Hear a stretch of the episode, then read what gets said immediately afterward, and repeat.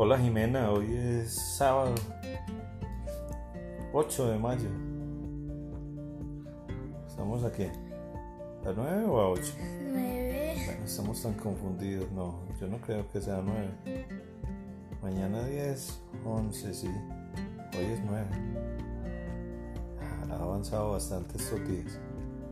Estoy acá con Jimena, estamos todavía eh, en cuarentena. Estamos a punto de finalizar toda esta, travesía de todos estos días encerrados en casa. Créanme, ha sido difícil. Estamos en la habitación de Jimena y pues queríamos saludarlos.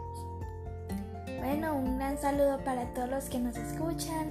Espero se encuentren bien, superando toda esta vaina de la cuarentena en sus casas, compartiendo con su familia y toda esa vaina. Nos lavamos las manos por ahí 25 mil veces en estos 45 días. No, sí llevamos, 40, sí, llevamos como 45 días. Tres veces que prolongaron las cuarentenas. 45 días aproximadamente encerrados. Y económicamente ya la situación está bastante difícil. Ya siempre nos llegaron dos ayuditas de mercados. Y hemos soportado días, no digamos difíciles, pero sí días de encierro, de, aburrición, a veces nos dan muchas rabias. ¿Tú qué has sentido, mi Jimé? Yo he sentido eh, mucha tristeza por no poder salir y compartir con mis amigos, salir al parque, comer un helado o compartir con los profesores en el colegio.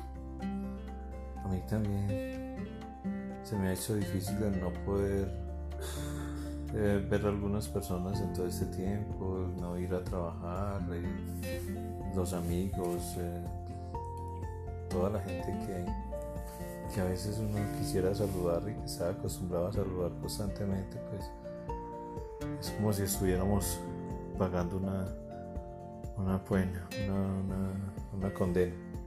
Pero no lo tomemos así como una condena, también podemos tomarlo, Jimé, como un aprendizaje muy rico para todos nosotros que hemos disfrutado y hemos compartido todo este tiempo en casa. Aprendimos hasta cocinar. Claro.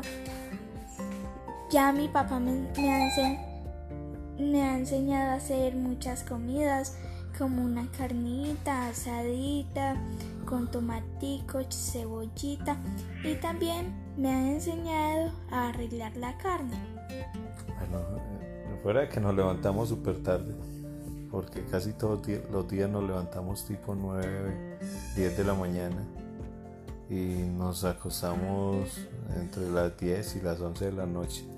También pues por ese el tema de de mis hijos que no pueden trasnochar mucho. Eh, en la última semana nos sirvió mucho los trabajos del colegio, la virtualidad y, que empezaron pues como a dejarnos tareita e integrarnos. Esto aportó bastante a, la unión familiar, ya que estuviéramos un poco más entretenidos.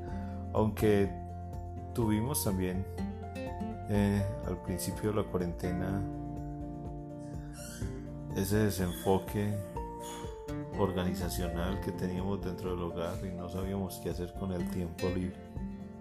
Pero bueno, lo fuimos superando. Acá estamos próximamente ya a puertas de, empezar a ir saliendo a la calle con, con unos grados de responsabilidad que yo pienso, Jimena, que ya los tenemos muy claros. ¿O usted qué dice? Pues lo que yo opino es que todos juntos podemos superar lo todos juntos podemos superar lo que la vida nos está poniendo y pues considero que eso es como un reto para todos y todos juntos lo podemos lograr. Pero hay que tener unos protocolos ya para salir. Eh, esos protocolos los, los ha dictado el presidente y ya cada uno de los mandatarios locales. Nosotros acá en Yermal pues eh, tenemos un poco más de tranquilidad porque no se ha presentado ningún caso de, de COVID-19 durante todo este tiempo. Entonces eso nos relaja un poquitico. y nos da un, poco, un parte de tranquilidad para poder salir a la calle. 45 días sin salir ha sido bastante difícil. Bueno, aunque nuestra familia eh, en la casa tenemos